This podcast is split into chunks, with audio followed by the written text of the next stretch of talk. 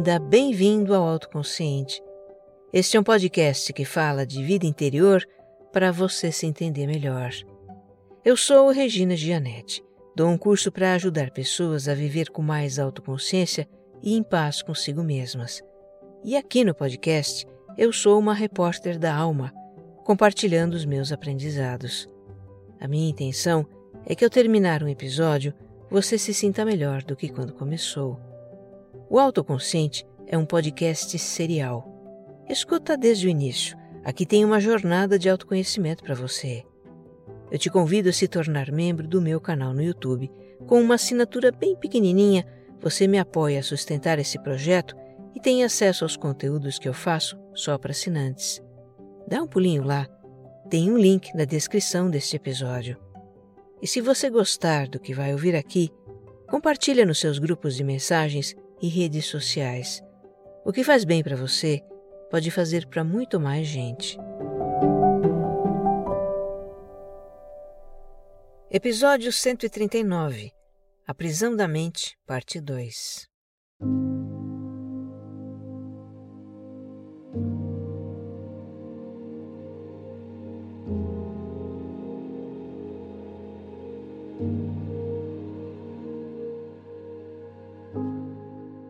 Vamos relembrar o que foi a parte 1 desse tema, para a gente então seguir entendendo essa situação de nos sentir presos nos nossos pensamentos e como poderíamos sair disso.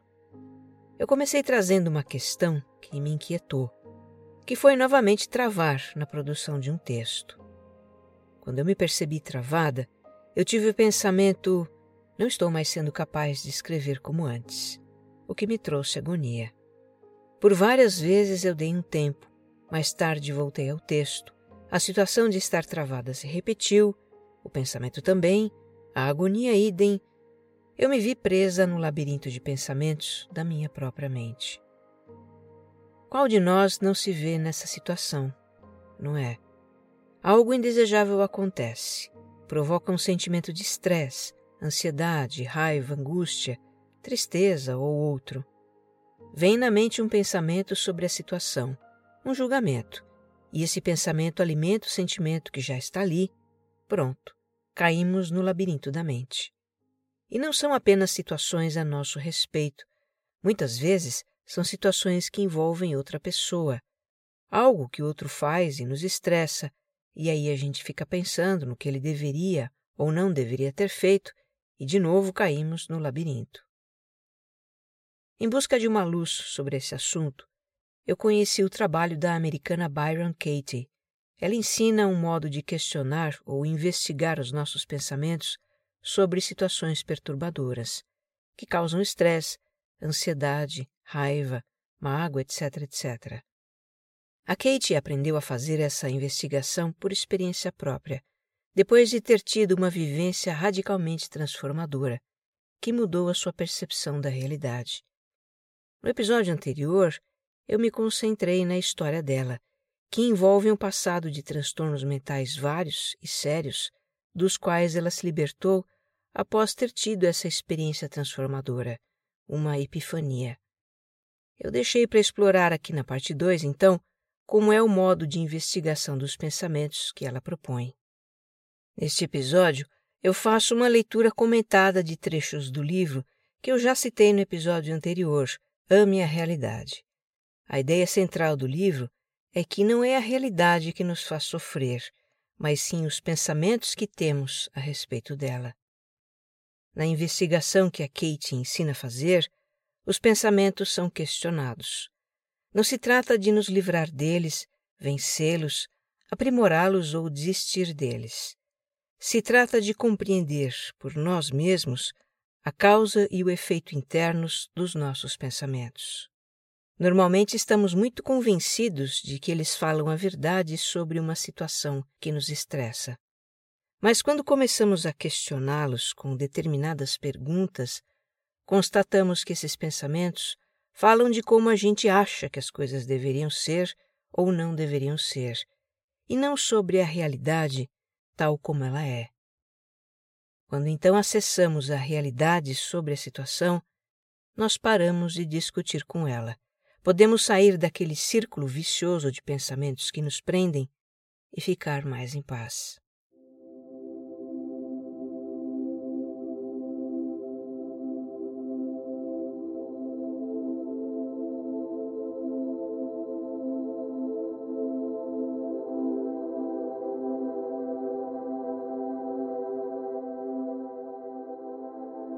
Kate chama seu modo de investigação de pensamentos de O Trabalho e baseia esse trabalho em alguns princípios. O primeiro princípio é perceber quando os nossos pensamentos contradizem a realidade. E o que é realidade? É o fato, é o que está acontecendo, e não o que a gente pensa sobre o que está acontecendo. Tomando como exemplo a situação que me aconteceu. Eu tive dificuldades para escrever. Tá, esse é o fato. E o pensamento que se seguiu, eu não estou mais conseguindo escrever como antes, esse pensamento não é a realidade em si, mas a minha interpretação, o meu pensamento sobre a realidade. Muito bem. A Kate diz que quando o nosso pensamento não condiz com a realidade, aí a gente sofre. Ou ainda, se o nosso pensamento é que aquela realidade deveria ser diferente do que ela é, a gente sofre. E também, quando a gente discute e briga com a realidade, a gente sofre. Ela diz assim: Pensamentos como esses lhe vêm à mente dezenas de vezes ao dia. As pessoas deveriam ser mais bondosas, as crianças deveriam se comportar melhor, a fila do supermercado deveria andar mais rápido, meu marido ou minha esposa deveria concordar comigo. Eu deveria ser mais magra ou mais bonita ou ter mais sucesso. Esses pensamentos são maneiras de querer que a realidade seja diferente do que é. Se você acha que isso parece deprimente, tem toda razão. Todo o estresse que sentimos advém das nossas tentativas de discutir com aquilo que é.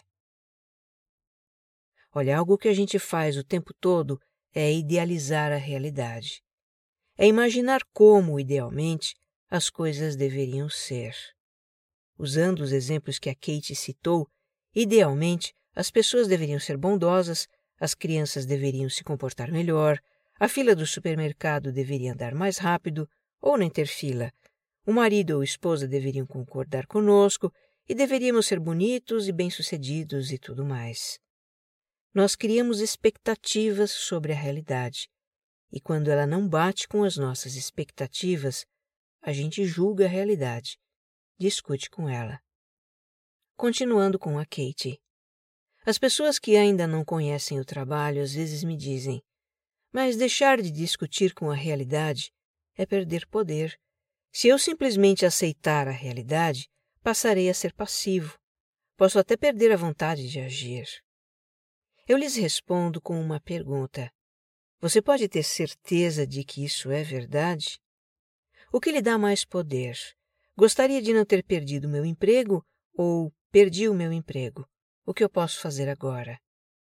O trabalho revela que aquilo que você acha que não deveria ter ocorrido, deveria ter ocorrido. E deveria ter ocorrido simplesmente porque ocorreu. E nenhum pensamento no mundo pode modificar essa situação. Isso não significa que você deva tolerar o que ocorreu ou esteja de acordo com aquilo. Apenas significa que pode ver as coisas sem a resistência e sem a confusão da sua luta interna.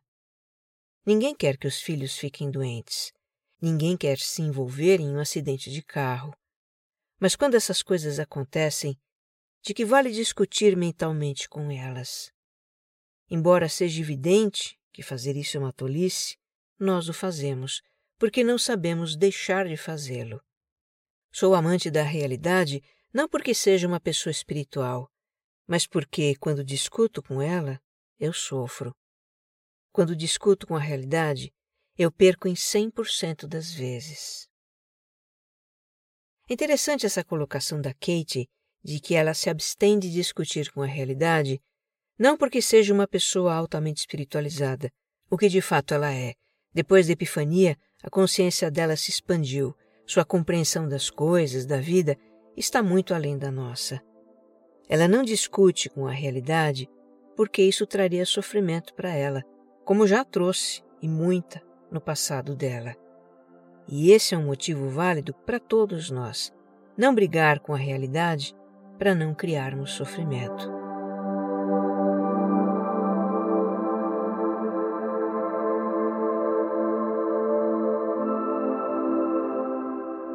Outro princípio que a Kate defende é permanecer naquilo que nos concerne, ou, em outras palavras, naquilo que é da nossa conta. Ela classifica os assuntos com que a gente se ocupa em três categorias: os nossos assuntos, os do outro e os de Deus, sendo que para ela assuntos de Deus e realidade são a mesma coisa.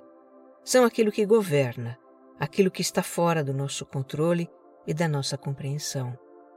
Ela diz: muito do nosso estresse surge por vivermos mentalmente conectados com assuntos que não são da nossa conta. Quando penso, você precisa arranjar um emprego, eu estou entrando nos assuntos que não são da minha conta. Quando me preocupo com terremotos, enchentes, guerra ou com a data da minha morte, estou me envolvendo nos assuntos de Deus.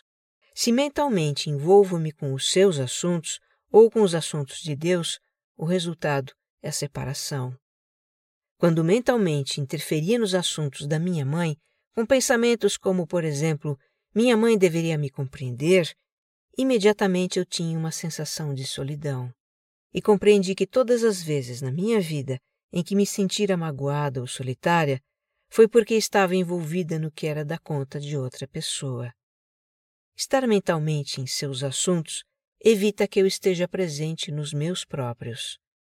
Fico separada de mim mesma, perguntando-me por que a minha vida não dá certo.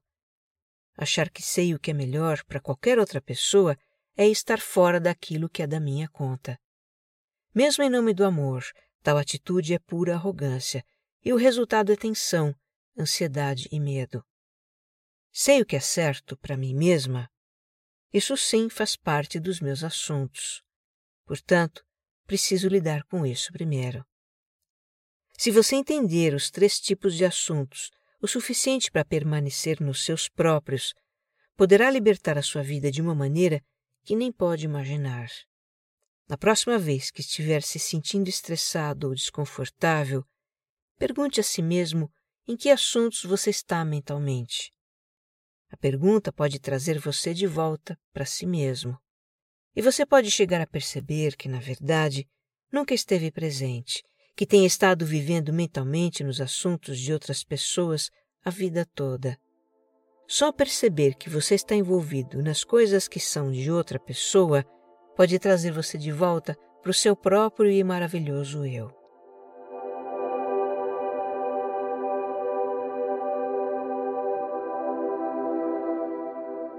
Nos tornar conscientes das histórias que contamos a nós mesmos é outro princípio proposto pela Katie. Ela chama de história uma sequência de pensamentos que a gente tem sobre nós, sobre outras pessoas, sobre coisas que acontecem, aconteceram ou vão acontecer. Enfim, histórias que contamos a nós mesmos sobre a vida e que assumimos como verdades. Ela diz: A história pode ser sobre o passado, o presente ou o futuro. Pode ser sobre como as coisas deveriam ser, como poderiam ser ou por que são assim. Histórias surgem em nossas mentes centenas de vezes por dia.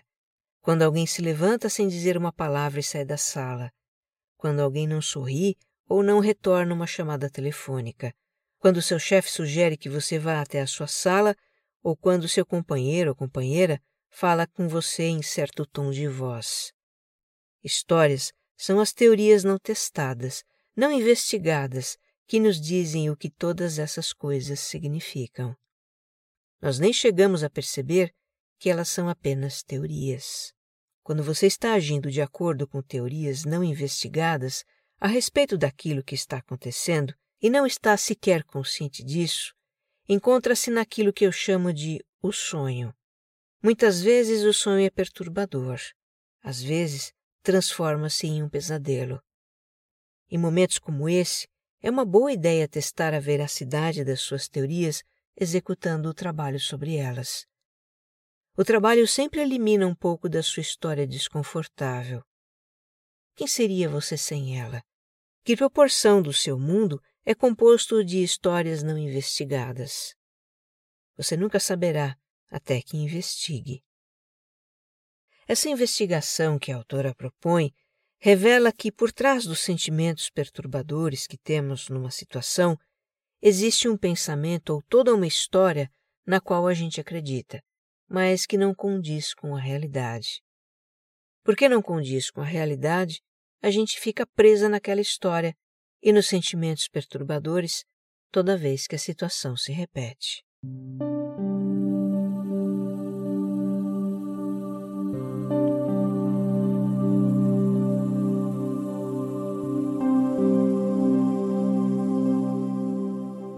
Princípio, eu planejava descrever, neste episódio, como é a investigação dos pensamentos ou histórias que a Kate faz e chama de o trabalho.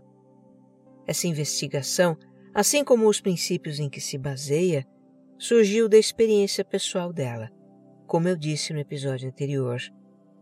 E se a gente for pesquisar, ela tem alguns pontos em comum com o estoicismo, que é uma corrente filosófica da Grécia e de Roma antigas com o budismo e o taoísmo, tradições filosóficas orientais ainda mais antigas, e até com disciplinas mais contemporâneas, como a neurociência e a terapia cognitivo-comportamental.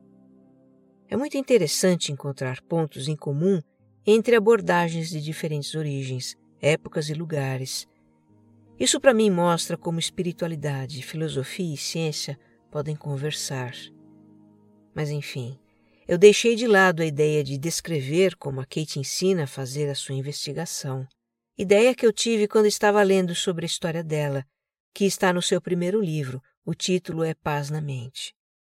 Quando eu comecei a avançar na leitura deste, que é o segundo livro, Ame a Realidade, eu compreendi que descrever o trabalho nos 15 minutos finais de um episódio jamais faria jus à profundidade do que é esse trabalho. Não que ele seja complicado. Pelo contrário, é simples. Basicamente, a gente começa colocando no papel as nossas insatisfações, queixas, sentimentos e pensamentos sobre uma situação estressante, com toda honestidade. É para fazer uma catarse mesmo, escrever tudo o que pensa e sente. Depois passamos por um questionamento daquilo que está escrito por meio de quatro perguntas, e algumas mais, se for o caso, quando estamos muito apegados às nossas verdades. Uma vez que a gente constata a inverdade de um pensamento, fazemos o que a Kate chama de inversões. Se trata de reformular aquele pensamento invertendo alguma coisa nele, invertendo uma ação ou quem faz a ação, por exemplo. E é nessa inversão que a gente se depara com a nossa realidade profunda sobre a situação em questão. Para isso, a investigação precisa ser feita com uma intenção clara e sincera de conhecer a realidade, sem pressa, deixando vir o sentimento do nosso interior, como numa meditação. Para entender melhor como se faz a investigação, foi fundamental para mim ver exemplos disso sendo feito. Tem vários no livro. Os exemplos são apresentados na forma de diálogos entre a Kate e pessoas que fizeram o trabalho em encontros abertos e gratuitos que ela realiza regularmente desde 1993, não só no seu país, os Estados Unidos, mas também em outros países. Eu achei os diálogos verdadeiras preciosidades. Além de exemplificar como se faz o trabalho, eles mostram as pessoas em um momento muito poderoso, tomando consciência de uma realidade da sua vida e entendendo as razões do seu sofrimento.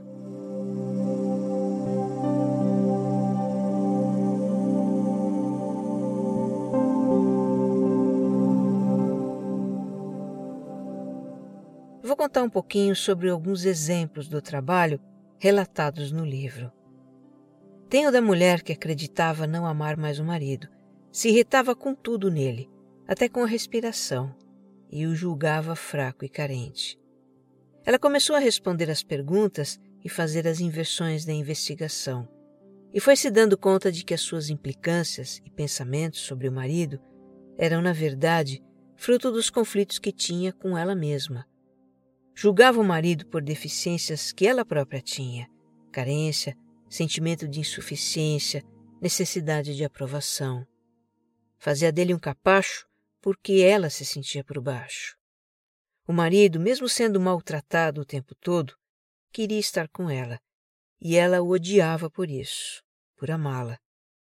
No final, ela compreendeu que o seu problema não era não amar o marido, era não amar a si mesma, no que ela teria que trabalhar. Isso é uma das coisas que o trabalho revela com muita clareza, as projeções que a gente faz nos outros. Como nós já exploramos em episódios anteriores, tendemos a projetar nos outros, ou seja, enxergar e julgar nos outros os traços e comportamentos que nós temos, mas não vemos.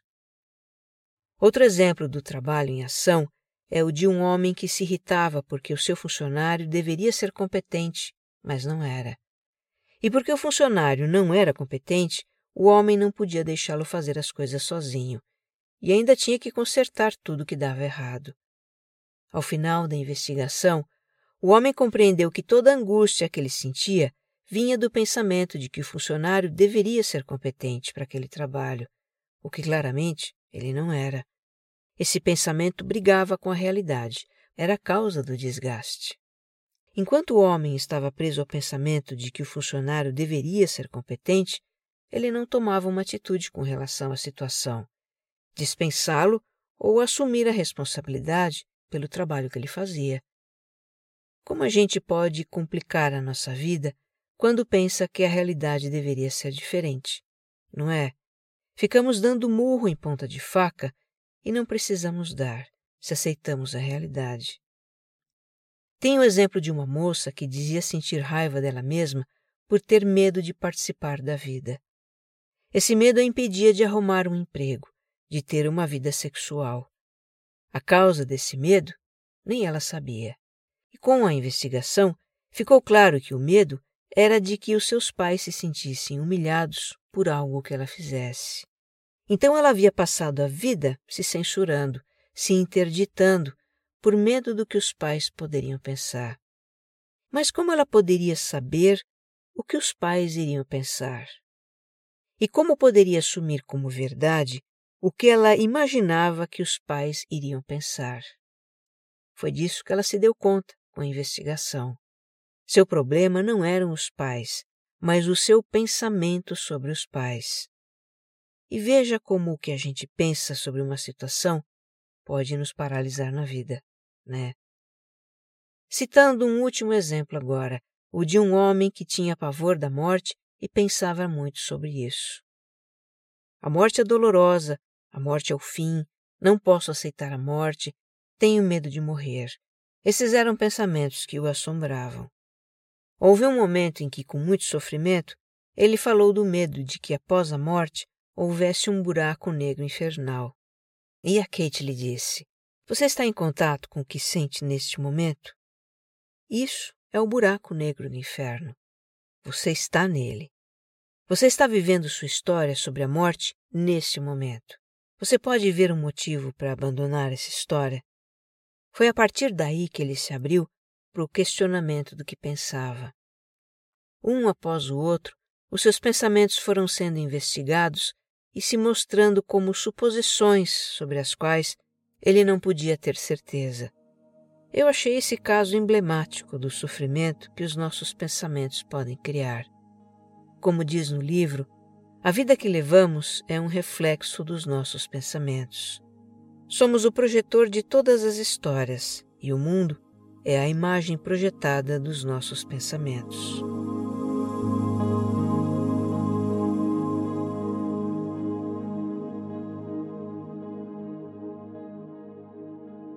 Uma amiga minha, Rosana, me mandou uma mensagem dizendo que tinha tido uma pequena epifania com o episódio anterior. Tomando emprestada a expressão dela, eu acho que é bem isso que a gente experimenta fazendo uma investigação dos pensamentos. Uma pequena epifania, uma tomada de consciência. Como diz a Kate, o simples fato de admitir que um pensamento não seja verdadeiro abre uma frestinha na nossa mente, pela qual entra um pouco de luz sobre a situação. É fácil para nós percebermos quando os outros têm pensamentos que não correspondem à realidade. E o mundo está tão repleto de exemplos disso. Pessoas que acreditam em teorias da conspiração, por exemplo. Pessoas que não enxergam que estão sendo manipuladas, que acreditam em fake news. Aquele amigo que não percebe que está se enganando sobre uma determinada situação. Ah, isso tudo é fácil para nós. O difícil é perceber as nossas próprias distorções da realidade. E todos temos pensamentos que não correspondem à realidade, todos temos. Isso faz parte do que é ser humano, faz parte do que é ter um corpo, um cérebro, uma mente, um ego. Faz parte do que é nos perceber separados dos outros, de tudo mais que existe, de ver o mundo com as lentes da dualidade, do isso versus aquilo. Nós percebemos a realidade de acordo com a nossa consciência. Essas percepções ou pensamentos são projetados de volta para o mundo e criam a nossa realidade, que então vai ser interpretada de acordo com a nossa consciência e assim ficamos presos no labirinto da nossa mente. Entender isso pode ser tão libertador quanto angustiante. Porque se assumimos que o que pensamos da realidade cria a nossa realidade, a pergunta que imediatamente surge é: e qual é a realidade real de uma situação? É aí que entra a grande contribuição da Katie. Como alguém cuja mente transcendeu a consciência da separação e dualidade em que nós vivemos, ela percebe a realidade simplesmente como aquilo que está acontecendo, sem interpretações se aquilo é bom ou ruim, e com o entendimento de que o que está acontecendo é perfeito. Por isso, para ela, a realidade e Deus são a mesma coisa. Realidade é aquilo que governa. Com a epifania, a Kate passou a viver em harmonia com a realidade, a amar a realidade e a viver em paz. Nos primeiros tempos ainda lhe ocorriam pensamentos que perturbavam essa paz, e ela logo tratava de investigá-los. Para ela, era muito clara a conexão entre certos pensamentos e perturbações que sentia no corpo. Uma vez investigados os pensamentos, ela acessava a realidade com relação à situação e voltava a ficar em paz. Nós não estamos no mesmo nível de consciência da Kate. Ainda não aceitamos essa possibilidade para nós, pelo menos neste momento. Sua visão cristalina da realidade dá um nó na nossa cabeça. Ela é de um desprendimento espantoso para os nossos padrões. Mas nada nos impede de fazer o trabalho que ela generosamente compartilha conosco. Eu sei que eu estou lendo os livros dela, experimentando o que ela propõe, e muita coisa faz sentido.